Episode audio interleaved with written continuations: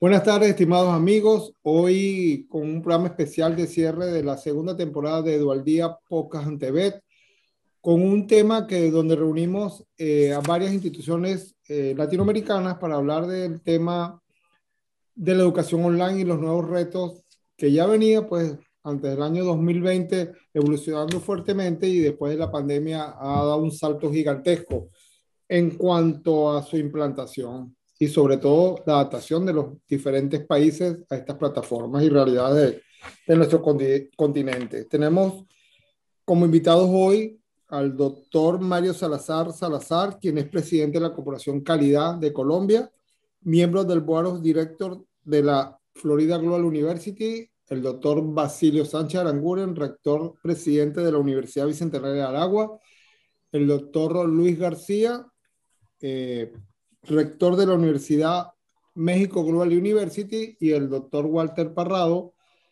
rector de la Universidad Fundetec de Colombia. Erika Rodríguez Castillo, rectora de la Universidad Martí de la ciudad de Veracruz, en México. Bueno, bienvenidos todos. Esperamos que sea un espacio a lo mejor corto de tiempo donde vamos a debatir varias ideas pues, y realidades de nuestros países y de nuestras instituciones. Yo creo que va a dar chance a Brasil, como lo hablábamos ayer, que va a tener que hacer dos o tres programas. Entonces esperamos contar con ustedes.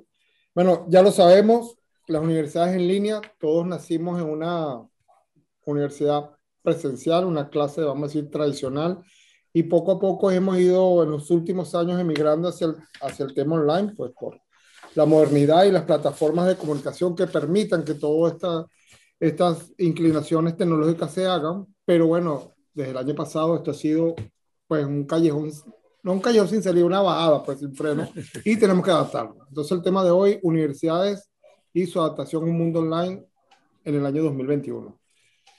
Le voy a dar la palabra primero al doctor Luis García para que nos explique un poco desde su punto de vista, muy cortamente, cómo ha visto ese proceso de reinvención de la universidad y de la educación en general, porque no solamente la universidad, es todo el espectro académico de nuestros países.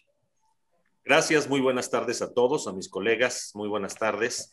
Pues efectivamente, en esta pandemia ha venido a modificar la forma en que se llevan a cabo diversas actividades y en particular al haber una restricción en las actividades presenciales eh, donde se reúnan cierto número de personas, obviamente esto afectó la educación. La educación presencial se ha visto afectada definitivamente y las universidades, las instituciones educativas han tenido que modificar, que adaptarse eh, a nuevas tecnologías, al uso de las tecnologías precisamente para salvar esta problemática. Aquí me gustaría hacer una puntualización entre la diferencia de educación en línea y educación a distancia. Las universidades que tradicionalmente han dado sus clases de manera presencial y que no estaban o no se habían involucrado en las nuevas tecnologías, eh, utilizando plataformas educativas, estas han sido las más afectadas y haciendo diferentes esfuerzos, tuvieron que migrar a una metodología a distancia que eh, dista mucho de ser educación en línea. Recordemos que la educación en línea son plataformas especialmente creadas donde todos los eh, contenidos académicos, eh, de conocimiento ya están montados en una plataforma donde el alumno, eh, dentro de su propio ritmo, a sus tiempos y desde el lugar que ellos elijan, pueden ir accesando a estas plataformas para llevar a cabo sus estudios. En el caso, esta pandemia obligó a muchas escuelas a simplemente a través de plataformas de conferencias como esta, Zoom y otras diversas, a que el docente diera sus cátedras a través de estas plataformas. El alumno tenía que conectarse o tiene hasta la fecha en algunos países, continúan, eh, conectarse a cierta hora en un horario determinado para ver al maestro dar su clase. Eh, respecto a esto, eh, algunas universidades, no todas, hay que decirlo, estuvieron en la capacidad, yo creo que la voluntad está en todos, pero en la capacidad de adaptarse rápidamente, de capacitar a los maestros, y al mismo tiempo los docentes, no todos, tuvieron esa capacidad de adaptarse, de innovar, de prepararse para dar estas clases. Bueno, eh, bueno, buen comienzo de, para abrir el debate, ¿no? Le voy a dar la palabra un momentico al doctor Basilio Sánchez, porque tengo entendido, doctor Basilio, que la Universidad Bicentenario de Agua es una de las universidades que no llegó a lo que tú dijiste, ¿verdad? ¿Cómo fue ese proceso de la universidad hace muchos años? Porque me consta, ¿y qué, qué diferencia de usted lo que ya se hacía en la Universidad Bicentenario de Agua en el año 2017, 18, 19, ahora la realidad bueno, mira, actual? Lo que dice el doctor Luis. Luis.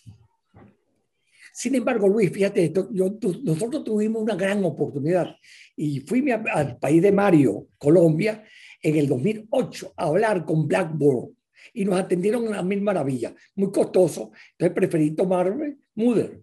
Pero nosotros montamos en el 2008 la plataforma, nosotros no nos imaginábamos que podía venir la pandemia la instalamos y el 2010 la, la, la, implantamos. Y les puedo decir a ustedes que la Universidad de Venezuela nadie le preocupó eso. A nosotros sí nos preocupaba, primero, porque yo venía de este país, venía de la Universidad de Stanford, que donde estudió con proyectos, y entonces yo decidí pues meterme, pero digamos yo, un equipo, nosotros decidimos meternos en esta cosa de la plataforma. Nosotros tenemos una verdadera plataforma muy fortalecida. Lo que dice el doctor Luis. Sí, muy fortalecida. Y esto, fíjate una cosa, mi estimado Luis, nosotros la presencialidad la tenemos eh, subsumida.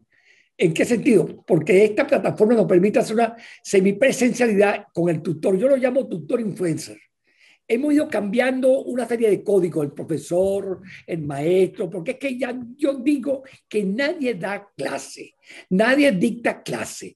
Ya, eh, de acuerdo con, la, con, la, con lo que se llama la aula invertida, el, el participante, yo lo llamo, yo, yo llamo el participante proyectista. Nosotros estamos trabajando una mezcla de la teoría con los proyectos. Entonces, quien va a aprender realmente, y siempre ha sido así, lo que pasa es que no nos damos cuenta, quien aprende realmente es ese aprendiz, ese participante que lo llamo proyectista. Y entonces, ¿qué es lo que hemos, hemos enfatizado? La aula invertida, que sea él el que autogestione su conocimiento. Y estos tutores, que yo no los llamo docentes, ni los quiero llamar dictadores de clase, ni que enseñan, sino que inducen a nuestros participantes. Y no, no estoy hablando de teoría, eso es verdad y lo estamos haciendo en mi universidad. ¿Qué pasó? Nosotros inmediatamente nos dimos cuenta que para lograr el perfil de la profesión, tenemos la plataforma, estos, estos tutores que yo llamo también influencers, están colaborando y hacen lo que se llama la sincronía. En, ellos van a trabajar directamente con los participantes. Y hemos creado lo que se llama los proyectos. En la mi universidad, cuando digo mía, no, en nuestra universidad, hemos eliminado las clases tradicionales, definitivamente. Y les voy a decir por qué rápidamente, porque el tiempo es corto. nuestros profesores mediatizan el conocimiento. Primero, vamos a hablar, como se decía antes, temas, 15 temas, 15 módulos. Venían entonces, se veían nada más 3, 4. En Venezuela, y yo creo que en el mundo entero, la gente se está graduando con el 30% de los conocimientos. La plataforma no, porque la plataforma te ofrece el 100% y te evalúa el 75% mínimo. Te obliga. Y, entonces tú puedes adquirir el perfil de tu profesión allí, pero mientras tanto, simultáneamente te vas a un proyecto. Y lo estamos haciendo, por ejemplo, vamos a poner un ejemplo controversial. Freud, el psicoanálisis. Bueno, que estoy planteando mi universidad, que la Escuela de Psicología me haga un replanteamiento y me haga, de acuerdo con la de ingeniería inversa, un replanteamiento en contra de la tesis de Freud, para ver si es verdad que Freud tiene razón o no tiene razón. ¿Y qué puede ocurrir? Que no tenga razón y emergen nuevas teorías. Y te voy a poner un ejemplo rapidito para terminar. El ejemplo de Piaget. Yo no voy a decir que Piaget no tenga razón, pero estamos haciendo controversialmente hacer oposición a la tesis para lograr determinar si hay o no credibilidad en la tesis. Y para finalizar, ahí tienen ustedes que son educadores, pero uno va a la universidad y le ponen el ejemplo de Pavlov. Señores, yo tengo mis perros, mis animales, mis, mis pets. Hay que ver cómo esos animales son inteligentes. Y no quedamos la tesis de que los animales actúan por, por, por, instinto. instinto. Y sucede que son tan inteligentes no debe decir que una persona, pero mire, increíble. Y mire, sencillamente, meterse en YouTube y ver todos los animales cuando se abrazan con el amo, leones, que uno, bueno, es un león feroz, ¿cómo es posible que abrace a ese humano? Bueno, esto es muy cortamente, porque yo sé que yo no quiero expandirme de esto, pero digo una cosa a ustedes, realmente a través de una plataforma, Yo ya acabo de comunicarme con 37 personas. ¿Y cómo me aprendí sus nombres? Eso no lo permite en una clase tradicional. Yo llego a mi clase, soy profesor, tengo 40 alumnos, ahí dice Basilio Sánchez, mi profesor, pero yo sé que ahí está Pedro, Juan, Luis, y le digo una cosa, con esto yo aprendo los nombres de la persona. Es más humano, y le puedo decir a ustedes que en este momento que estamos haciendo esta relación, somos humanos. Yo no puedo ver a Mario, yo no puedo ver a Erika, nunca. Ajá, pero hoy estoy al frente de un computador y me permite eh, hacerlo. Bueno, entonces yo sí creo mucho en esto. Y fíjense una cosa muy importante. Aquí hay una universidad que se llama, este, una universidad donde yo visité y me hice unas demostraciones de la, de la, de la realidad aumentada. Y yo fui a Puerto Rico y me hice una demostración de cómo se hacen experimentos sin necesidad de ir a, a, un, a un, experimento eh, físico. Hay programas que permiten hacer experimentos prácticos en la mecánica, en la medicina, etcétera, etcétera. Yo sí creo que con este sistema nos permite a nosotros estar en contacto con conocimiento. Ah, otra cosa muy importante para finalizar, que es la rúbrica, rúbrica de evaluación. Eso nos permite, compañeros, determinar habilidades, destrezas y valores, y que esos son los tres componentes básicos de la competencia, y lo estamos haciendo. Entonces, esto nos permite. Y otro, no, ahora sabemos cuándo el profesor da clase, para dar clase, ¿verdad? Ahora sabemos cuándo el profesor ingresa y atiende a los alumnos, y sabemos cuándo los alumnos ingresan. Tenemos un control de la universidad que antes no lo teníamos. Eso usted acaba de decir hace ratico una cosa que me llamó la atención en la tercera parte de lo que estamos hablando. Usted dijo los dictadores de clase. Yo diría que el dictador completo. ¿Qué significa un dictador? Un profesor que antes se paraba y decía que el que sabía era él. Eso, bueno, ya todos sabemos que eso no es así. Hay tanta información en el mundo que cualquier persona sabe más que cualquiera. Y entonces usted ha dicho que eh, ha cambiado el modelo en la Universidad Central del Agua para influencers y personas que gestionan grupos y deja que la gente trabaje. Le voy a preguntar a la doctora Erika, creo que eso lo hablamos cuando tuvimos el programa, ¿cómo ha hecho usted ese cambio con su personal docente para que entiendan? No es para que entiendan, también para que se adapten a que puede ser que un alumno sepa más que el profesor, eso es totalmente válido, o esté al mismo nivel. Y cómo transformar eso en una educación completa, entendiendo que la plataforma, como lo acaba de decir el doctor Basilio y lo dijo el doctor Luis, una plataforma verdadera, permite llevar todos los controles y los niveles de la educación. Bueno, eso se lleva a cabo a través de la capacitación docente, ¿no? Y constante en este sentido. Lo voy a llamar docente, ¿no? Como dicen, el doctor puede variar, puede cambiar el nombre, ¿no? Pero básicamente, pues es el profesor, el docente el que imparte la asignatura, ¿no? Entonces, eso se transforma a lo largo de, de lo que es esta pandemia y se deben de capacitar en nuevas tecnologías, en lo que es eh, la forma de, llevar a cabo esta, esta tecnología, ¿no? En este sentido, la, las universidades en sí se deben de, de retransformar, reinventar, lo voy a decir de esta manera, ¿para qué? Para lograr el objetivo primordial, ¿no? Y que sea eficiente ese aprendizaje a los alumnos. Y básicamente es a través de la plataforma eh, que pueden obtener todas las instituciones o la mayoría de las instituciones, ¿no? La presencialidad cambió cambió en este sentido, porque hoy en día estamos presentes, ¿no? Sí, todo el tiempo, sí, a través, en vivo. A través de esto, ¿no? Y si no estamos capacitados, eh, bueno, eh, no nos podemos llevar o traer en este sentido a, comprender el aprendizaje. Y el alumno también cambió su forma de, aprender. Todos aprendimos en esta pandemia y la plataforma a distancia pues nos ayuda, es un elemento fundamental hoy en día para poder este, lograr ese aprendizaje, ¿no? Entonces nos transformamos. Mira, voy a pasar la palabra a Mario y, me vas a hablar, Mario, desde el punto de vista como tu presidente de Cooperación Calidad, ahí en Colombia, que mide, pues obviamente, la calidad, los procesos. Cuéntanos qué has visto tú en este, en este último año, que has evaluado tantas instituciones, corporaciones, muchas de ellas educativas me consta, y has visto que se han transformado, qué han hecho, qué has, qué has observado tú al respecto. Bueno, realmente la, la formación a distancia o en línea, como se llame, era una tendencia mm. y se fue convirtiendo en una megatendencia. Sí. Y cambió el sentido de la urgencia.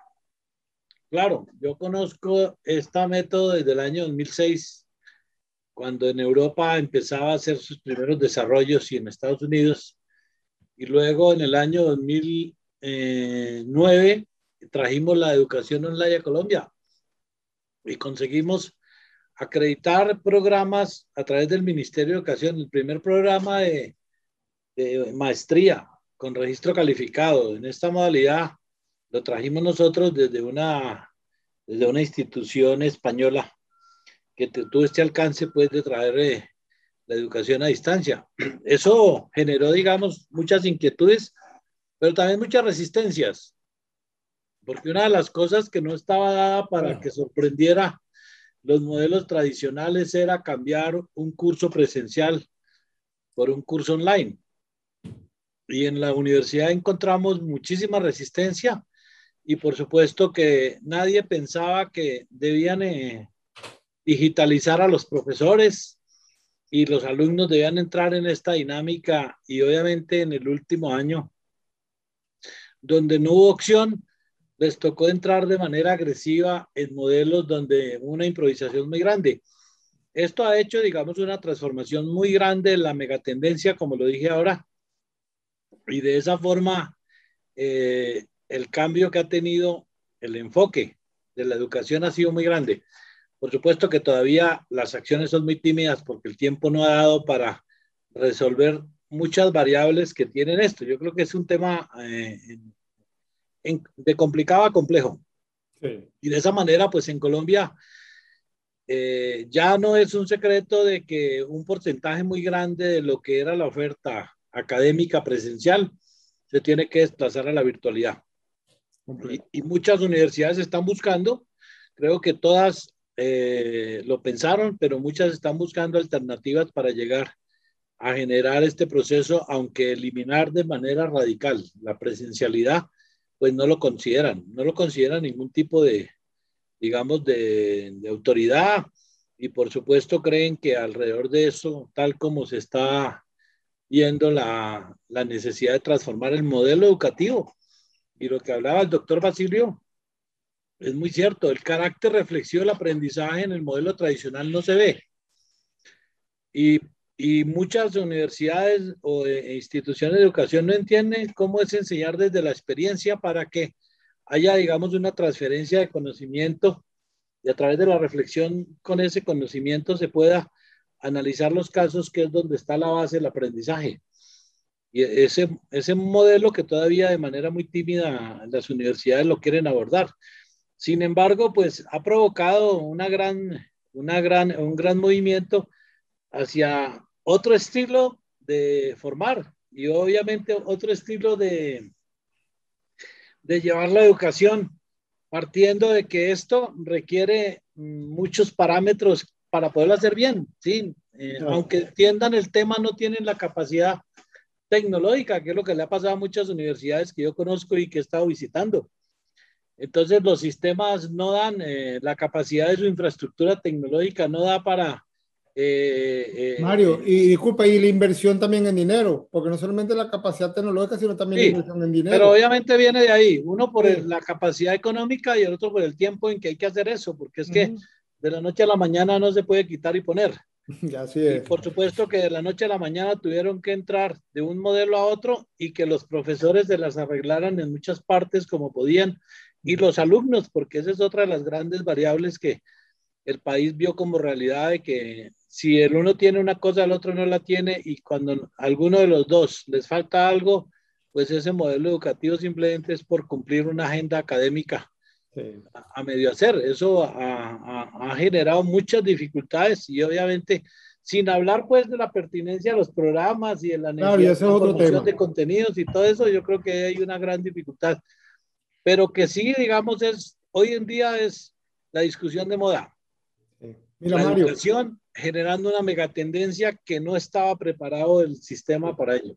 Mira, dejamos aquí de último al doctor Walter Parrado, porque aparte que llegó de último, es el más joven. Entonces, él dirige una institución muy joven también, que se llama Fundete en Colombia, y nos va a contar, sé de su modelo, sé de todo lo que están haciendo, son todas personas jóvenes, Luego nos va a contar su experiencia de cómo se adaptaron usted tan rápidamente a este sistema. Bueno, eso fue, es, ¿no? porque eso no fue, esto es un reto y más para nosotros que somos una educación técnica, tecnológica que es muy práctica. Entonces, llevarlo a la virtualidad se convierte aún más, eh, más complejo.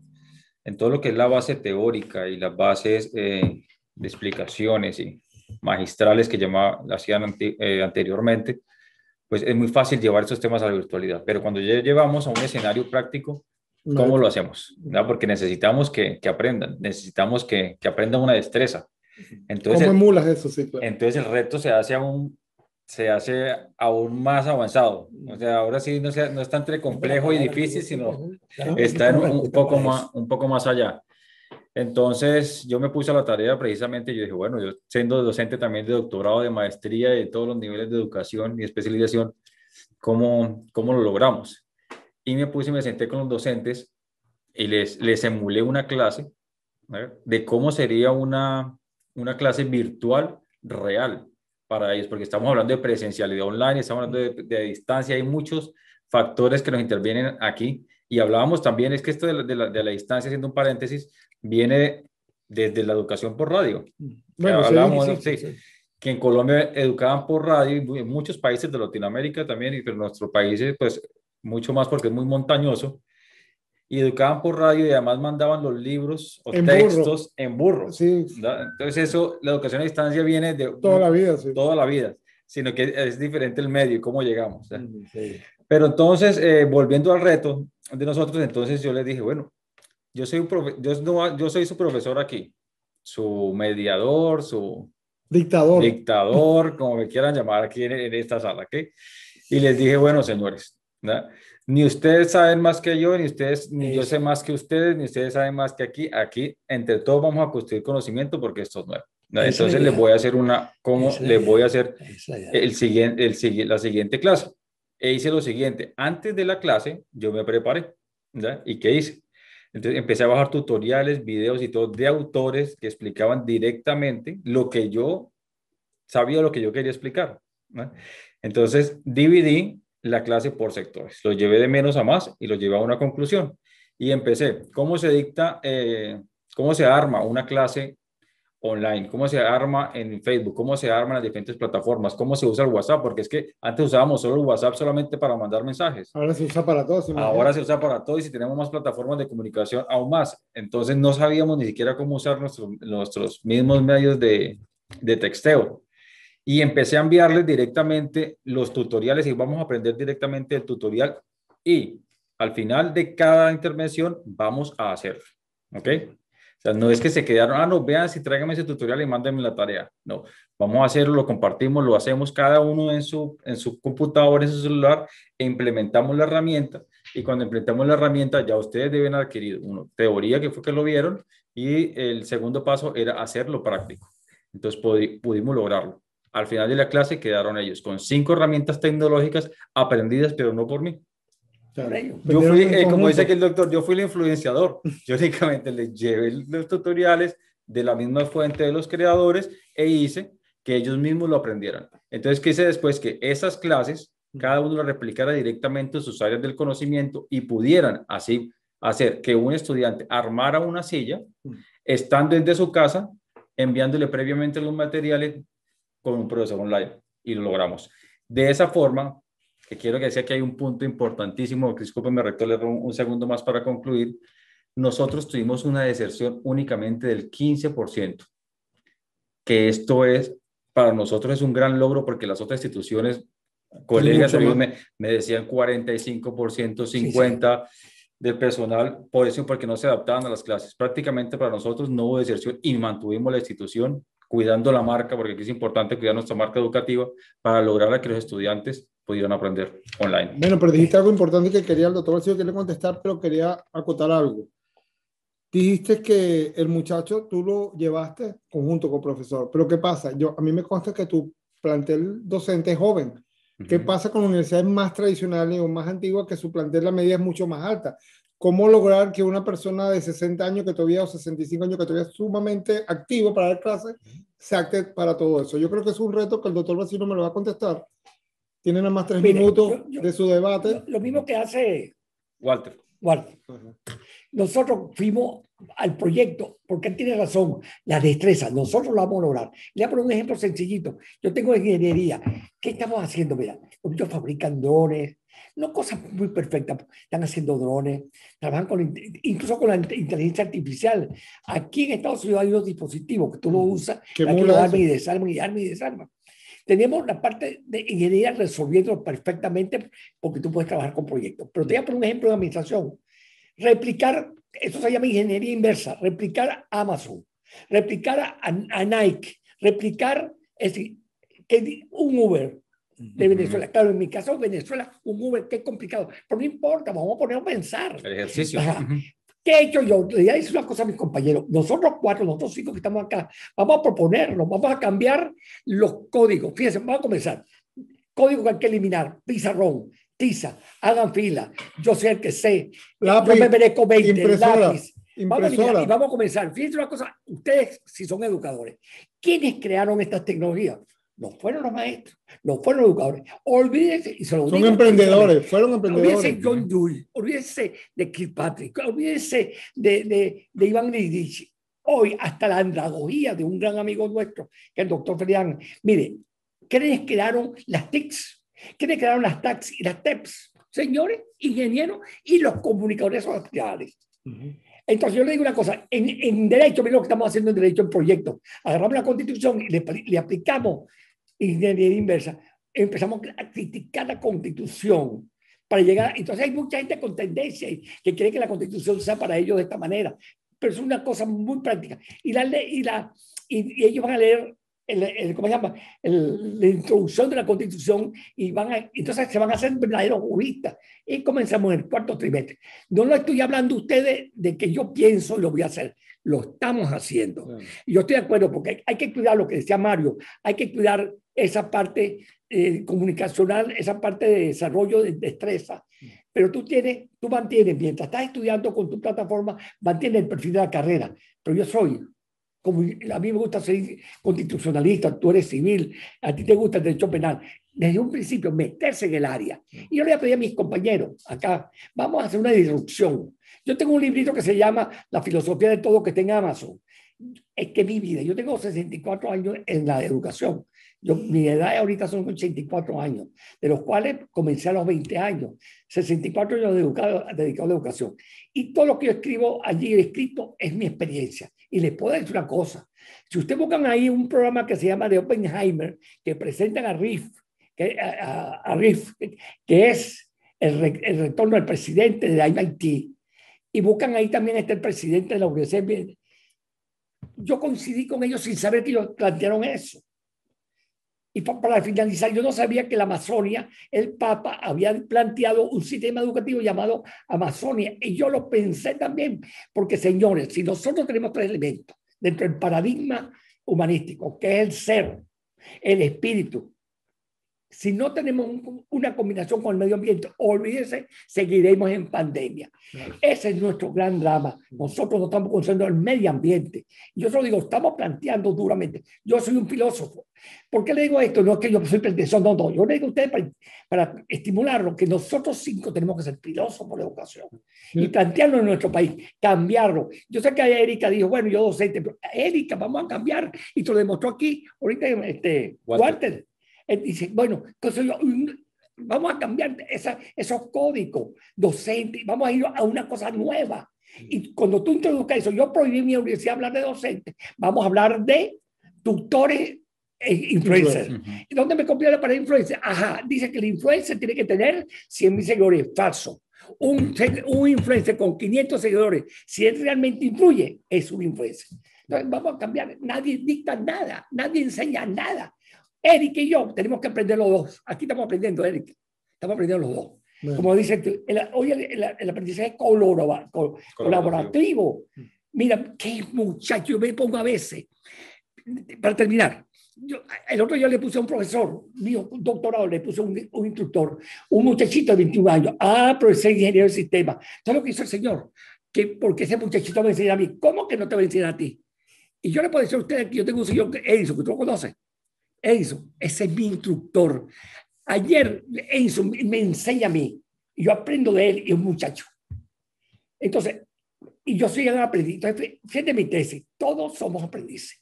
El participante es un aprendiz. Todos el somos al mismo nivel. un aprendiz. Claro, somos aprendices eternos. Entonces yo le voy a pedir a Ujú. ustedes, podemos hacer unos programas porque estoy ahorita agitado porque el tiempo es muy corto. Pues Sí. yo le propondría a Gerardo que cada uno de nosotros tengamos un programa completico Ujú. con la misma pregunta y lo hagamos los cinco, los Lo programas hacemos. separados, separados con Mario, Erika, este, Luis, etcétera, lo hacemos separado para que él se, se expanda, Claro. para que Luis se expanda y ponga su tesis.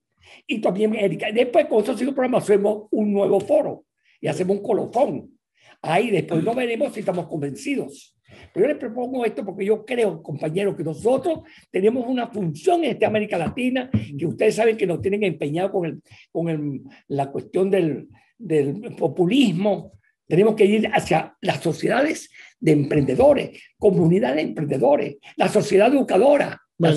Acabemos con ese estado docente. Hablando de dictadores, el dictador nos quita todo el tiempo. Bueno, yo sé. mire, hablando- digo, hablando de otra cosa- es un- ese código hay que eliminar. El Estado docente, mire, Sí. eso es el más castrador. En, en México, en Venezuela, nos dicen, este es el camino y es mentira. En mi país tenemos un grave problema con las carreras. Bueno, pero- ¿ah? Con carreras, derecho, derecho, derecho. Todo el mundo quiere estudiar derecho que le llaman doctor sin ser doctor. Entonces, nosotros tenemos que actuar y incidir.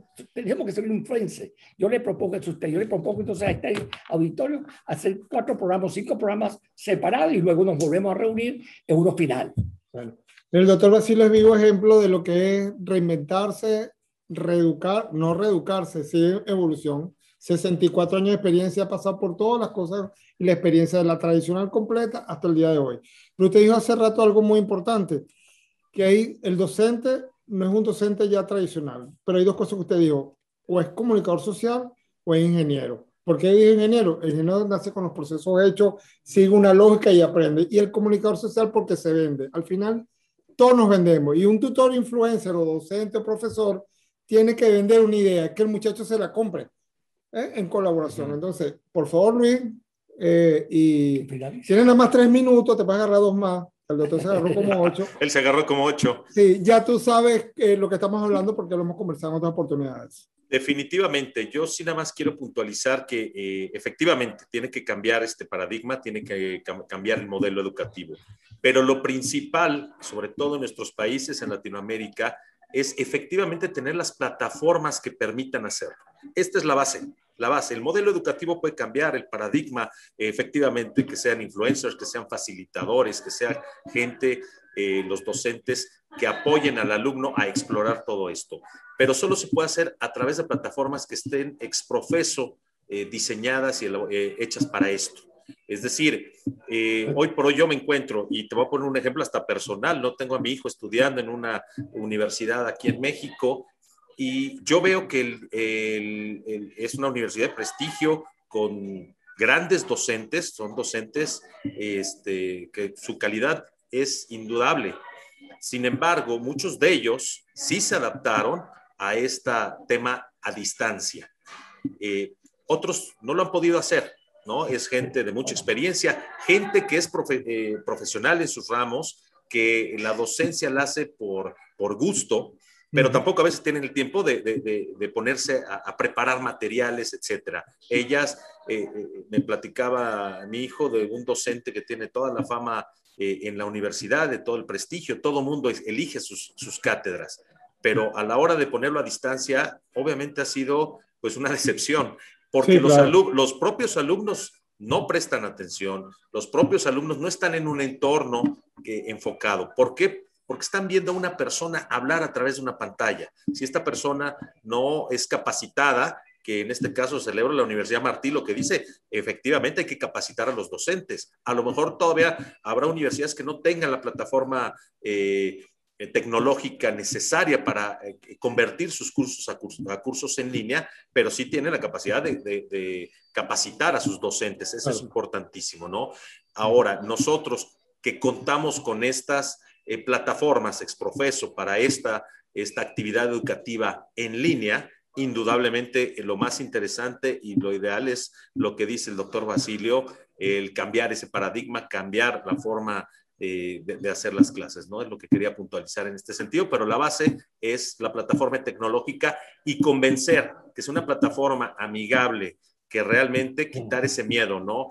Eh, muchas veces o anteriormente se pensaba en la educación en línea, es lo que comentaban, este, como cuando lo oíamos en radio o la telesecundaria, algo que no sirve, ¿no? Y definitivamente no sabemos que es una herramienta muy poderosa y es lo que viene, ¿no? Entonces, es nuestra, está en nosotros esta labor de informar, de, realmente que los alumnos, que la sociedad entienda que es, es lo de hoy.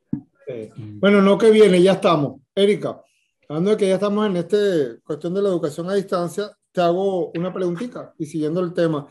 Hablamos de las plataformas. Sin plataforma no podíamos hacer todo lo que estamos haciendo, ¿no? Y ni, ni siquiera tuviéramos esta reunión.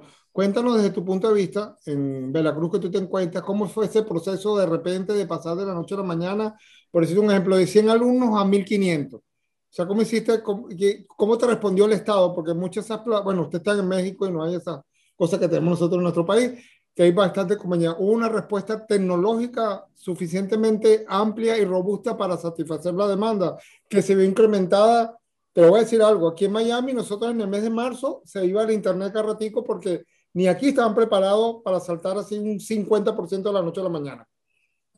Es correcto, ¿no? Los servicios se tuvieron también que, esforzar para darnos a todas las instituciones y a todo el mundo, efectivamente, toda esa eh, eh, tecnología, ¿no? Definitivamente, este, pues nos ha ayudado y han este, implementado muchas cosas, pero también hemos sufrido eh, esa circunstancia que se va al Internet, eh, que está muy lento, eh, todo ese aspecto, ¿no? Entonces, en México, pues también no estamos preparados, ¿no? Definitivamente, yo creo que el mundo no estaba preparado en este sentido. Entonces, yo creo que tanto las instituciones, tanto las empresas, tuvimos que hacer un esfuerzo eh, lo voy a decir de esta manera, sobrehumano, para poder eh, llegar a nuestro objetivo, ¿no? En este sentido, eh, el llegar a los alumnos, buscar herramientas de distintas maneras para poder llevarles ese conocimiento, ¿no? Como bien dicen, debemos de estar capacitados, tener las tecnologías, pero también tener muchos apertura, apertura para poder lograrlo, porque sin esa apertura, como bien dice el maestro Luis, a lo mejor estás bien preparado para dar la clase, pero te falta esa, esa formación para poderlo cambiar, ¿no? Entonces necesitamos tener esa apertura, ¿no? Buenísimo, Erika. Y fíjate, le va a hacer, le va a hacer la pregunta a Walter, después voy con, con Mario. Fíjate, estás hablando que la persona tiene capacitado la, la, vamos a decir, el key de la cuestión es dos cosas, plataforma y profesor capacitado. Le voy a preguntar a Walter, ¿cómo buscamos un profesor ahora? Buscamos un profesor tradicional que me da un currículo de 20 páginas donde escribió 200 libros, ¿verdad? Esto, y de repente, yo te voy a decir lo que me pasa aquí, a veces me piden trabajo y piden el currículo, me mandan currículo, yo pregunto cuatro cosas, ya yo sé que el título es válido, obviamente, porque si no, no llegan aquí. Maneja Google Drive, maneja herramientas, sabe social media, tiene un teléfono inteligente si no está aquí en Estados Unidos, tiene más. Si hay que preguntar eso básico. ¿Cómo hacen ustedes para seleccionar un personal? Me consta que tus profesores son bien jóvenes porque lo he visto. ¿Tú lo buscaste así, aprendieron? ¿O qué, qué haces tú con un profesor? No digamos el doctor Nacio, tiene mucha experiencia, por ejemplo, el doctor René Aguirre, está aquí presente, por ejemplo, que tiene 55 años y tiene un extenso currículo, pero de clase solamente presencial. Sí, ahora nosotros, ahora es más fácil que antes. Ahora, yo vivo aquí, yo vivo fascinado con la virtualidad y apasionado porque esto cambió mi forma de trabajar, mi vida en un antes y un después, pero afortunadamente eh, hice la migración de, de una forma eh, satisfactoria. ¿Cómo lo, ¿Cómo lo hacemos? ¿Ya? Entonces, de una forma, mejor dicho, como dice, es que la palabra, yo nunca había escuchado el concepto del de profesor influencer, pero ahora... No, pero lo vas a adaptar. Ahora lo que yo hago... Que cobrarle el royalty, y mire que la pregunta está como un influencer. Así como hace un youtuber, ya que monta un video y explica su tema, su arte, así mismo se lo pido yo al docente. Páseme un video, me lo monta a YouTube. Ah, y me lo manda y mándame el link o cuál es tu canal ya de, de YouTube. Entonces yo cojo y voy a su canal, ya porque en mi institución todos los docentes deben tener un canal obligatoriamente. Ah, tú lo obligas. Sí, Obligatoriamente tener su canal de YouTube donde le monta todas sus clases y son públicas. Y lo que quiera montar en privado, ahí también lo puede montar en privado. Entonces él me manda un, un, un o nos manda, el que es el aspirante, y nos manda un video de su clase. Y el que me llegue así como estamos haciendo nosotros, en este momento que con laboratorio, le digo, qué pena, profesor, este es muy bueno en su área y todo eso, pero debe desarrollar estas competencias y después le muestro y, y, miramos a ver si lo capacitamos en caso de donde encontremos. Si nos llega aprendido, pues mucho mejor. ¿ya? Exacto. Y así lo que vamos, porque también tienen que tener, todo, aquí en este caso tienen que tener también tono de voz, dinámica, el entorno donde editó la clase, hasta el escritorio les veo. Las, una, una, serie de cosas, mira cómo estamos ahora. Aquí si ustedes alcanzan a ver, eso visualmente impacta a nuestros estudiantes. Ya visualmente impacta, quiere decir que es un profesor que está comprometido en su arte, que está comprometido con su social media y con transmitir conocimiento. Y no de pronto un profesor que me llegó y me dictó la clase desde una oficina o desde otro entorno que no es. Es tan importante eh, esta comunicación que va desde la presentación para causar un impacto de imagen de universidad y entorno. una, frase, una frase nada más. Erika, Luis, Mario, le voy a decir una cosa a usted y, él lo puede comprobar. Yo le digo a ustedes que limpié la universidad. El único viejito en la universidad se llamaba Cito Sánchez. Lo limpié, porque ellos mismos se dieron cuenta, no manejaban esto, miren, no manejaban esto. Atrasadísimo, pobrecito, y son amigos nuestros, se fueron por, por aportar grande. ¿Y qué pasó? Muy importante para mí, comunicadores sociales, ingeniero. Entonces hemos logrado, pues, Mire, rapidito, rapidito. Yo tenía una vicerrectora académica bien preparada, con todas las tendencias de, la, la, la, didáctica. Yo tengo una reunión, le, le dije a, mí, a, a secretaria, rapidito, esta no va a ser la, vicerrectora, tú vas a ser el vicerrector, un doctor en educación, pero licenciado en comunicación social. Y está haciéndolo bien ese muchacho, tipo joven. Entonces, ¿qué hicimos? Fuimos eliminando sin maldad, por un acuerdo. Mira, vale, este Mario, si no tú me decís, usted, Mario se va. Si Geraldo Guarimán no me dice, tú te vas, Gerardo, mi amigo. No hicimos maldad, pero salimos de ello y se dieron cuenta que tenían que darnos paso. Bueno, Mario, te iba a hacer una pregunta tú que eres una persona de todos los procesos eh, corporativos. ¿Cómo se preparó el gobierno o lo que es los ministerios de educación desde tu punto de vista para permitir todo este avance? Porque no todos los países tengo entendido que está permitido legalmente, no es que no está permitido legalmente, hay muchas lagunas legales de cómo un título, cómo dan clase en línea, la, asistencia, aunque en la parte de la plataforma todo se mide, pero como no está escrito en un papel y nuestras leyes siempre son desfasadas con el tiempo, el viento va rápido y las leyes se quedan atrás. Ajá. Entonces, ¿cómo crees tú que ayudó al gobierno? ¿Flexibilizó las cosas? ¿Colaboró? ¿Rebajó las pretensiones? ¿Se adaptó al sistema? ¿O, cómo lo has visto? Es una buena pregunta. Bueno, eh, yo, yo pienso que el gobierno, cuando vio la realidad, obviamente, lo primero que hizo fue aceptar el reto y hacer un reconocimiento de la realidad para dimensionar el tamaño de situación por resolver, por no llamarlo problema. Y obviamente, frente a sus capacidades y, y las posibilidades que tenía, pues obviamente generó planes, programas y proyectos que daban alcance a ir solucionando de manera gradual lo que estaba más cercano y de mayor responsabilidad que era la universidad pública, porque pues aquí hay una gran división entre la universidad pública y la universidad privada, incluso también hay una gran distancia en los, eh, en los estándares y en el ranking que hay alrededor de ellos. Eh, todavía seguimos discutiendo si tenemos los alumnos del siglo XXI, los profesores del siglo XX y los métodos del siglo XVIII. está buena la comparación. y todo eso se estrella con la realidad, ¿cierto? Porque evidentemente eh, lo que has mencionado ahorita, que me parece muy interesante, porque yo soy partidario de esa idea, de que hay que hacer eh, un intercambio generacional. Ya a la hora, digamos, yo digo que nosotros estamos para volvernos eh, como se dice, consejeros. Claro, no queremos perder esa experiencia y para que se diluya o algo, porque le va a ayudar a muchos a, a salir adelante, pero sí hay un cambio de chip que es obligado, pero que sobre todo en el sector público, que es donde más ha intervenido el gobierno, se ha encontrado con esa gran resistencia del, de la pirámide generacional. Y obviamente de cada 10 profesores que tiene la universidad pública, 8 tienen ya una edad avanzada y por lo menos 4 tienen más de 60 años. Y entonces todo eso genera una resistencia porque yo he vivido en medio de estos escenarios donde eh, por supuesto que eh, trabajar el cambio no es fácil vender la idea, porque el cambio es considerado como una crisis, una amenaza. De esa manera, el gobierno pues ha adoptado esta realidad y con sus capacidades pues ha ido, digamos, subsidiando, si se quiere, eh, para la implementación de plataformas, métodos, modelos, etcétera, que ayudan, digamos, para que la universidad en un momento determinado ni siquiera se supere, sino que subsista, porque además provocó una gran deserción instantánea de la presencialidad a este modelo y por supuesto que se dio cuenta que el inventario del mundo digital era tan pequeño que no había ninguna alineación, digamos, metodológica, ¿cierto? En la comunicación, ni en lo sensorial, ni en los contenidos humanos, porque hay una gran brecha importante en el modelo educativo, más que formar un ingeniero hay que formar un ser humano.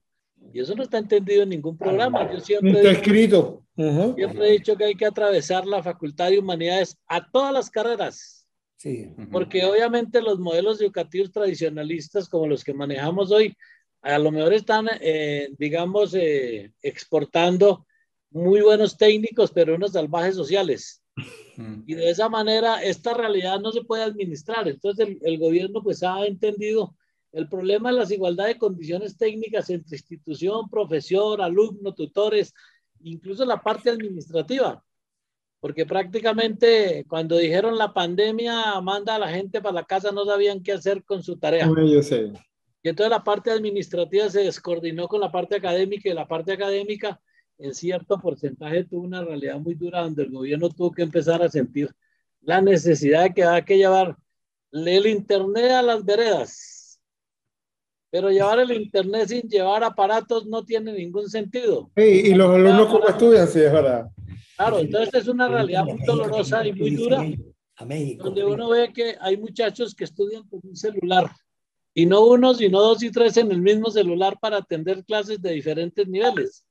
Y todo eso han tratado de irlo resolviendo, pero es muy grande, digamos, la dimensión de la situación por resolver. Sin embargo, pues, eh, sobre todo que... Eh, eh, atender la, la, educación básica y la educación media y la educación superior de manera simultánea delimita prioridades.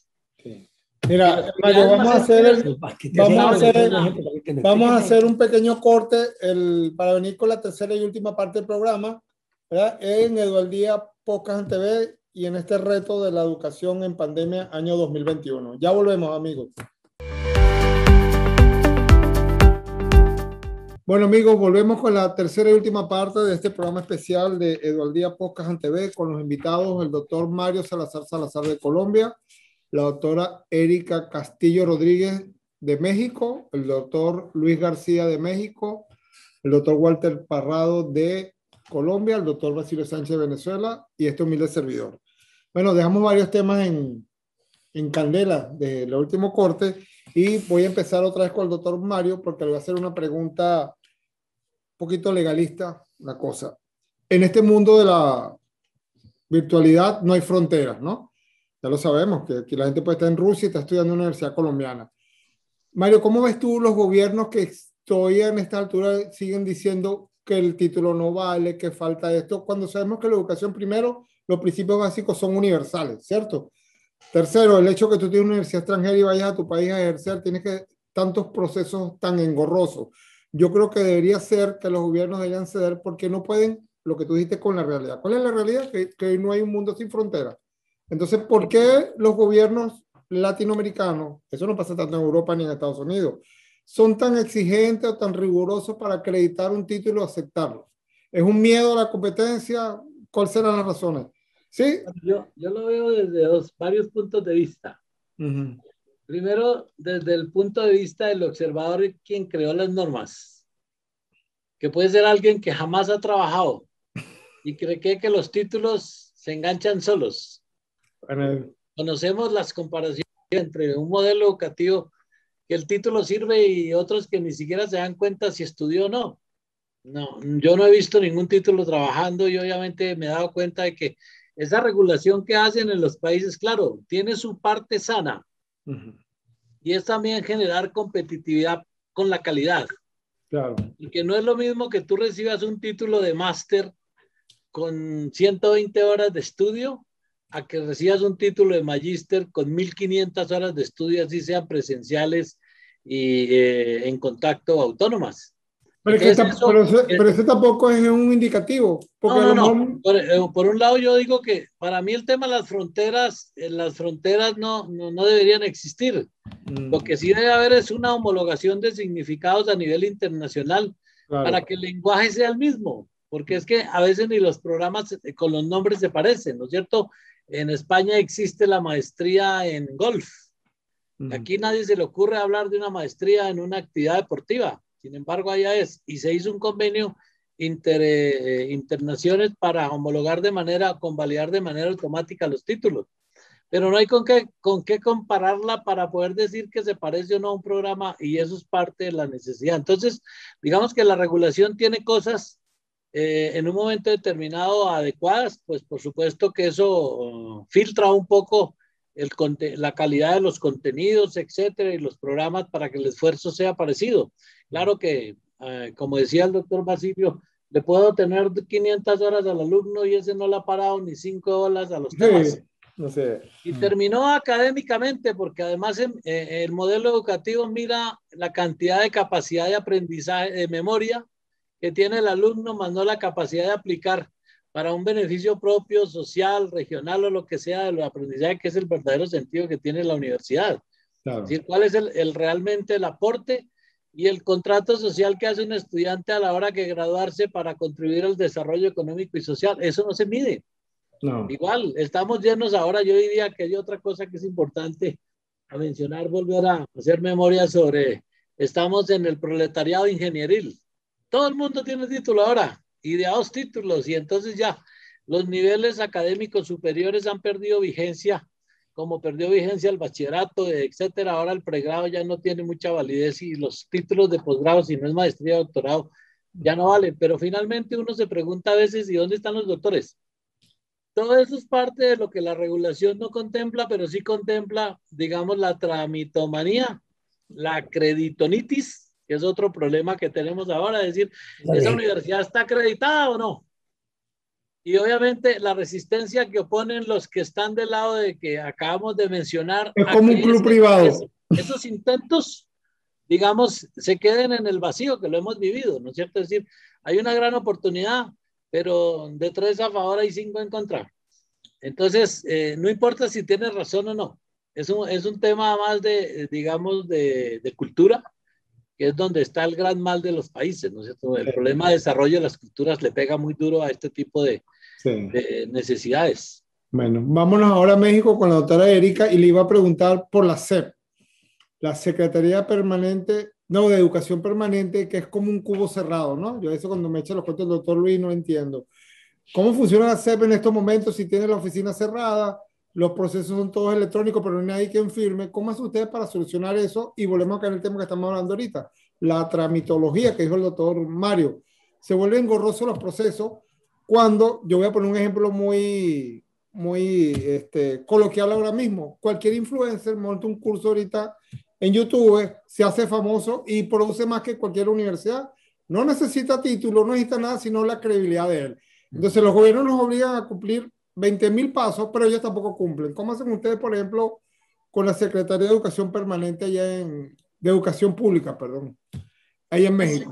Sí, la Secretaría de Educación Pública efectivamente está cerrada o estuvo cerrada mucho tiempo y todo lo hicimos a través de, de correos electrónicos, ¿no? Sí, los procesos se vieron afectados eh, muchísimo, ¿no? En este sentido, para podernos otorgar los permisos, las, eh, los títulos, toda esa, esa parte, ¿no? Entonces, yo creo que este, la, la, propia Secretaría, pues sí nos limita a todas las instituciones de educación superior o a todas las instituciones, ¿no? En este sentido. Y coincido mucho que debemos de aperturarnos que no debe de existir fronteras, ¿no? Pero eso lleva un camino largo que debemos de establecer y empezar a través de los gobiernos, ¿no? De toda esa normatividad, de que todas las instituciones pues veamos, ¿no? Coincidimos en este sentido para poder eh, hacer todas estas eh, cuestiones y lograr que las fronteras pues, estén abiertas, ¿no? Porque hoy en día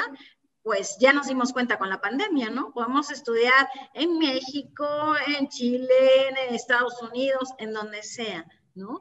¿Por qué? Porque nos, nos une, eh, nos une, aunque estemos separados, nos une eh, toda esa circunstancia, el Internet, las plataformas, ¿no? Para poder estudiar. Efectivamente, las realidades de cada país, de cada, eh, pues nos lleva a determinadas eh, carreras, a determinados programas que no coinciden unos con otros y eso abre más la brecha en un momento dado. Pero coincido, vuelvo a repetir, que debemos de, no, que no existir fronteras ¿no? para poderlo lograr y esto nos ayudaría mucho a los gobiernos, ¿no? el gobierno de, de, cada uno de los países, pues que se aperturen a esta nueva realidad.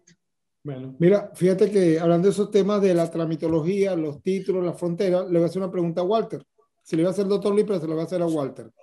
Y yo lo dije hace ratico, cualquier persona, influencer, como dice usted, no tiene ninguna carrera pero se hace experto. Bueno, y esto es reconocido experto porque estudia, se prepara y tiene su ámbito de influencia que crece más y más.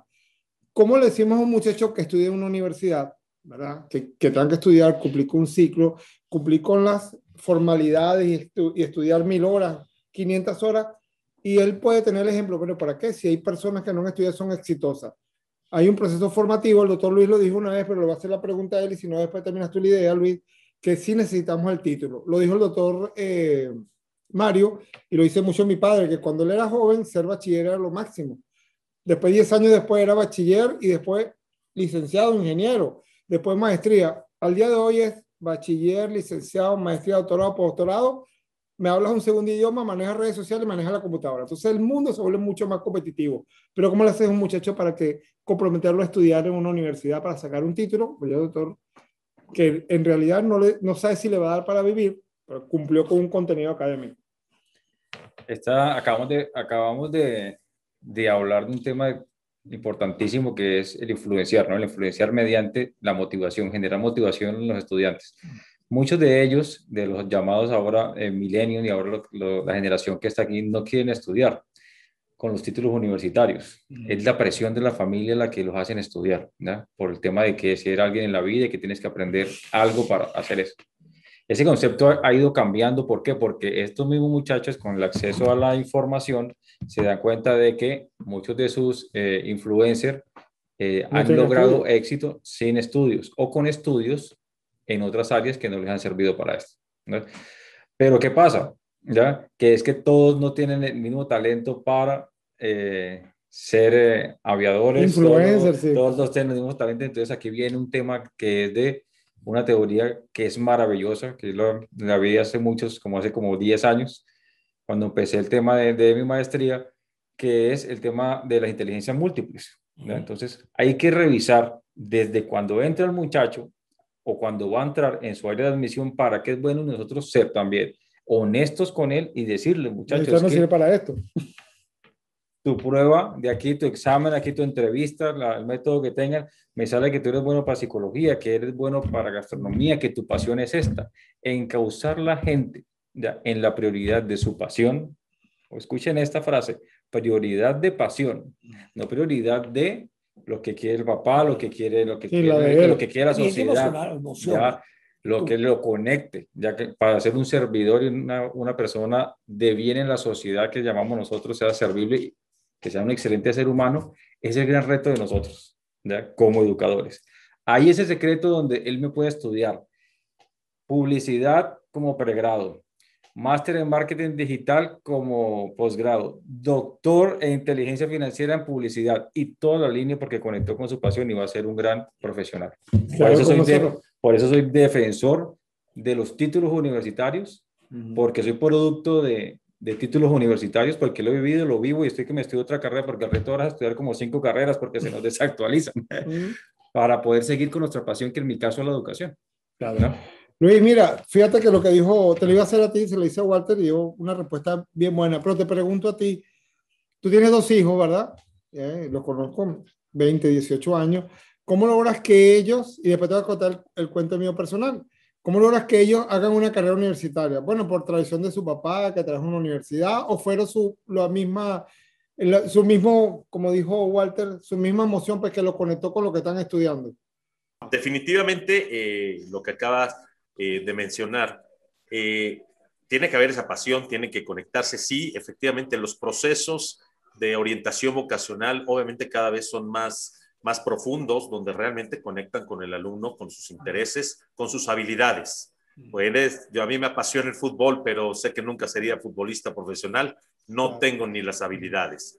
Ahora, el tener el talento tampoco implica el éxito. Eh, es el trabajo arduo, la repetición, el ejercicio, eh, lo que hace el que alguien se desarrolle.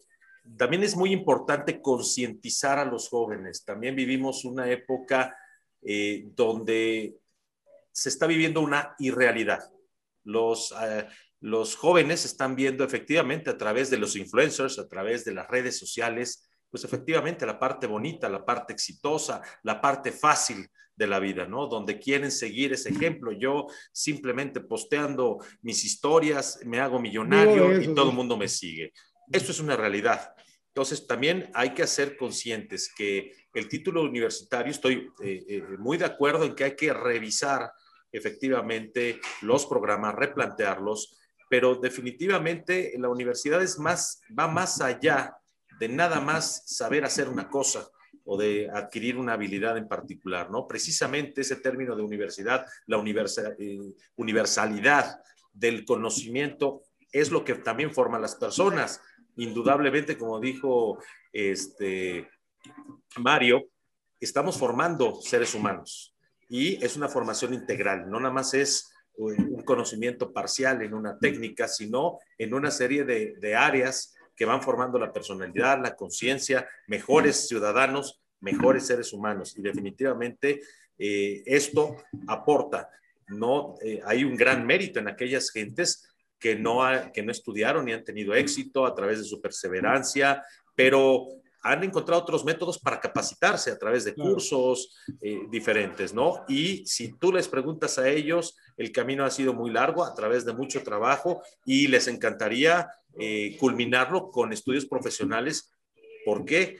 Porque a través de esta profesionalización voy a ser mejor. Inclusive los influencers, hay licenciaturas para ser influencer. No es lo mismo nada más subir un videíto que saber a la parte de mercadotecnia, de digitalización, en fin, de todo esto, ¿no? Entonces, eh, creo que sí es muy importante eh, hacer que todos los jóvenes comprendan estos conceptos. Bueno, dejo la última pregunta para el doctor Basilio y le voy a hacer una pregunta bien difícil a él, y sobre todo él que viene desde de tanta experiencia y que vio todas las etapas de educación que estamos hablando. Dígame usted, yo digo que la mejor universidad del mundo, lo digo sin, sin tapujo, es, yo, es YouTube o Google. Tú cualquier tema lo consigues, ¿verdad? y conseguimos que la, la, formalidad de las personas es la información veraz que está ahí. Hay que tener cuidado que alguna información u otra, pero cualquier cosa que tú necesites hacer está en YouTube. ¿Cómo luchamos en la universidad formal contra YouTube? Primero. Bueno, no luchamos, perdón. YouTube siempre es un, ¿cómo se llama? Una forma de consulta, pero ¿cómo le decimos muchachos que no todos YouTube también tienen que tener una formalidad? En primer te voy a advertir, mi intervención no niega lo que dice Luis. Yo estoy de acuerdo con los planteamientos, por si acaso. Yo no estoy aquí para controlar. pero yo, a partir de lo siguiente, lo que dice acá Walter, la actitud, la pasión. Y le voy a poner un ejemplo. Este pantón que está aquí no es mío. Me lo voy a quitar.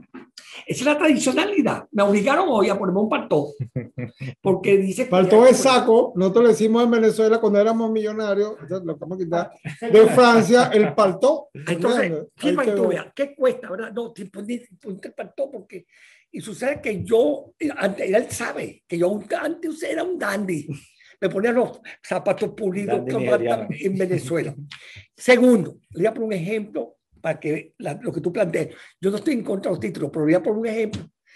Zuckerberg, Bill Gates, Musk, este, Benson. ¿Qué han hecho ellos por acá? Aquí tienen ustedes Steve Jobs. Steve Jobs. Me acuerdo cuando él dijo, hay que hacer un teléfono con un solo botón, y lo hicieron, aquí está. Que ellos estudiaron en la universidad, sí, pero se dieron cuenta que la universidad no les permitía avanzar lo que yo quería. Entonces dejaron la universidad. Yo no estoy negando la universidad. Lo que estoy negando es lo que estoy que hay mucha idea que te evita avanzar. O sea, yo estoy negando lo que dice Luis, porque estoy de acuerdo con Luis, pero, pero hay un problema de pasión, de emoción. Y le voy a poner otro ejemplo. ¿Qué pasó en un paísito chiquitico, una islita que es Singapur? Señores, viven de las no hay, ahí no hay, eh, no, hay, petróleo, recursos, no no hay allí. Pero ¿qué hay allí? Capacidad para crear patentes, vive de las patentes. Entonces, yo creo que ¿Qué hemos hecho en la Bicentenaria? Nosotros interrumpimos el, el, periodo de cinco años, lo redujimos ahorita a cuatro años. Ahora estamos estableciendo un sistema que yo llamo carrusel para reducirlo a tres años, pero tú vas a estudiar lo mismo. Es que mire, antes usted estudiaba en mi país por guías que lo hacía alguien. Después se me hizo el libro, uno estudia por libro. Ah, señor, ahora estamos estudiando por la computadora. Y para finalizar, le voy a poner un ejemplo. Yo siempre cuando hablaba en mi universidad, yo siempre ponía este ejemplo. Yo llego a una biblioteca y llego a la biblioteca y me pongo al frente pocos libros y me pregunto, ¿de qué color son los zapatos? ¿De, de, de, qué color eran los zapatos de Cristóbal Colón cuando llegó a mi pueblo ahí, Wiria? Nadie me podría responder, pero si yo me voy a la computadora, yo pregunto y la computadora... Un segundo dice, pero oígame, este, yo lo repetí como tres veces. Un día en una conferencia mía había una persona que me había oído y yo repito lo mismo y se para el tipo y me dice, mire doctor, usted lo dijo hace como tres, cuatro meses solo y yo me metí en el computador. ¿Usted sabe con qué llegó Cristóbal Colón a William sin zapatos porque tuvieron que comerse la suela, que es un producto de la vaca, o sea, de, de, ganadero, de ganado. O sea, fíjense para que usted vea cómo descubre esto. Yo le pongo este ejemplo porque yo soy un apasionado de romper la tradicionalidad pues no para acabar con lo que piensa Erika, no, no, es que tenemos que ir eh, haciendo una disrupción. Pues yo leí mucho a Iván Illich, y eso lo estudiamos en Stanford. Pero el gran problema nuestro, y yo solo digo a ustedes, fíjate esta falsedad, la teoría es la praxis. Y cuando yo estaba en la universidad que estudié, falsa. Y cuando yo llegué profesor de la universidad más importante del país, como igual que la UAN, que es muy buena esa universidad, igual que la... Bueno, me decían a mí, usted el método, vamos a buscar el método. Y en enero comenzamos a estudiar el método. Y cuando finalizamos en octubre, perdón, en la clase, EDECA, ya lo conseguimos el método, el marxismo, el método científico. Y lo repetíamos y lo repetíamos y lo repetíamos porque yo era profesor. Entonces, con este problema de la búsqueda del método, nunca hicimos lo que, lo que hizo estos países pragmáticos que se olvidaron de la ideología para hacer las cosas. Y hoy pues más, más que bien, yo me inyecté mi vacuna, que la critican, que la critiquen, pero los Pfizer, producto, producto del pragmatismo. Y por eso que Israel, la mayor cantidad de, de, de, premios Nobel lo tiene Israel. Se, se, han dedicado a eso, los judíos. Lamentablemente yo no soy judío ni nada, ni, tengo que por qué criticarlo. Pero digo estas cosas porque si es verdad, yo sé estoy, hay que prepararse. Pero ahora estamos trabajando con, con diplomado y le voy a decir una cosa increíble. Pero lo que hice yo, este, imagínense que esto que está aquí es el título y yo hice el diplomado igualito. La diferencia, poquita. ¿Por qué le gusta a la gente un papelito? Bueno, yo se lo doy. Aquí dice bonito en colores y yo hice también aquí el diplomado bonito en colores. ¿Cuánto me duró un diplomado? Cuatro meses. ¿Cuánto me dura el título? Cuatro años. Pero cuando tú te llevas el diplomado y le abierto, community manager en cuatro meses una persona que sepa econometría, que es científico, cuatro meses, y va a trabajar a producir ya. ¿Me entiendes? Entonces, pues, esa cosa, nosotros, pues yo creo que nosotros cuatro, nosotros cinco, y, y tú que eres más joven de la partida, deberíamos dedicarnos a pensar y a hacer propuestas, Mario. Yo no estoy criticando la posición, yo creo que somos muy tradicionalistas y nos cuesta un poco. Vamos a romper paradigma, vamos a romper paradigma. Ustedes van a ver que lo vamos a triunfar. Y yo les digo a ustedes, no debe hacer propaganda mi libro, porque Gerardino todavía no se lo ha leído, pues allá arriba está el libro. Yo lo veo en tu biblioteca. Pero lean ese libro que usted vea. Yo planteo, esta es mi experiencia. Claro, es un libro muy pesado, no es un libro, no es una novelita, ¿verdad? No es, eh, perdóname, allá Mario, que no es la, Los 100 años de soledad, que es agradable, agradable, agradable, y tú lo lees, eh, bueno, en el tiempo que tú quieras. Un libro mío es un poco pesado y todos los libros de filosofía, pero es la filosofía que yo llamo filosofía del todo, praxeología de la, de la, de la educación del siglo XXI. Y ahí planteo la necesidad de cubrir una ecuación. Si nosotros no logramos esa ecuación, es mentira que vamos a tener una educación que favorezca a la, humanidad. Pero es muy importante. Entonces, yo esa ecuación hay que hacer y ahí hay que conjugar muchos factores de tipo político, económico, social para lograr la educación que queremos. Pero mientras tengamos esta situación politiquera, no lo vamos a lograr. Y mientras y yo quería, era dicho, que México que ya tú se lo preguntaste a Mario, ¿por qué México no nos dice qué está pasando? Porque la, la, situación de mi país es terrible. Yo no quiero hablar más. Yo quisiera que México me diga cómo han aceptado o no la educación a distancia. Luis. Eh, bueno, definitivamente ha sido un proceso lento. Eh, la, la, educación a distancia, y, y, perdón que haga énfasis en esta, eh, no fue cuestión de aceptación, fue cuestión de necesidad todas las escuelas tuvieron que, que migrar a esto, a dar la, educación a distancia, que abre la puerta para eh, consolidar lo que ya muchas instituciones empezaban a migrar, a ofrecer servicios online en, a través de una plataforma. Yo creo que es una gran área de oportunidad. Eh, poco a poco se ha migrado, definitivamente romper paradigmas es, eh, hacer que la gente que empiece a creer en, este, en, esto, esta metodología, en, esto, en estas tecnologías, porque, bueno, definitivamente yo sí puedo decir que hay mucha gente que sigue pensando que no, ese es online, entonces patito, no viene la misma información. Esto de patito aquí en México se le dice algo que es falso, que es una imitación o que no tiene la misma calidad. Y definitivamente, pues creo que todos estamos aquí convencidos que aparte de ser el futuro que ya llegó, eh, definitivamente hay que inculcarlo cada vez más y penetrar. Y estoy totalmente de acuerdo con el doctor Basilio, ¿no? Definitivamente hay que reivindicar los programas educativos, eh, no necesariamente las licenciaturas, sino las carreras, técnicas, las carreras técnicas, etcétera, reivindicarlas, porque la gente cree que eh, vale menos, ¿no? Y al contrario, el, ahora lo que estamos viendo que el resultado de la especialización es mejor, ¿no? Definitivamente especializarte en una actividad que lo puedes hacer en menor tiempo. Y claro, la educación tiene que ser continua, es decir, no, no, no, no, no para ahí. Definitivamente puedes seguir tomando cursos este, y seguir adelante con este tema de la educación, ¿no? Y bueno, pues es un tema apasionante. Lo que decía Walter, definitivamente es, es, es importante, ¿no? El seguir preparándote, el inculcar en el alumno, en el estudiante, eh, y ahora con la facilidad precisamente de, las plataformas eh, tecnológicas educativas, el seguir continuamente estudiando más cosas, ¿no? Que vayan complementando lo que tengas pasión y lo que vayas a hacer. Bueno, al final nadie me respondió la pregunta que hizo el doctor Basilio, pues lo hace a Mario rapidito para cerrar y después nos despedimos. Mario, no es que cómo luchamos con YouTube, cómo nos adaptamos. Al final, Mario, rapidito. Sí, mira, yo tengo un punto de vista ahí digamos, desde, una, desde la práctica hay varias cosas que tienen vigencia. Y uno es la velocidad con que se eh, duplica el conocimiento. Esa es una variable que no la están considerando muchas instituciones, ni siquiera los países. Hace 50 años, lo había dicho yo, se duplicaba cada 50 años. Ahora es cada Hoy se está duplicando, hoy se está duplicando cada, cada, tres o cuatro años. Y entonces, ¿cómo la, la educación garantiza, primero, la frescura del conocimiento? Porque es una de las variables que ha tenido, digamos, un golpe muy fuerte. Segundo, la coherencia, la pertinencia y la suficiencia de ese conocimiento. De ahí se desprenden los retos que tienen los sistemas educativos, porque es cierto que ya, digamos, en la medida que avanza el tema, eh, pues ser youtuber es como vender un producto que es atractivo y no pide títulos, ¿cierto? No hay títulos para generar atractividad en la oferta, ni siquiera en un momento determinado en la demanda. No importa quién lo hizo, basta que satisfaga una necesidad. Así es. Bueno, gracias eh, Mario por la respuesta. Creo que hay bastante tela para otro programa que lo vamos a hacer pronto.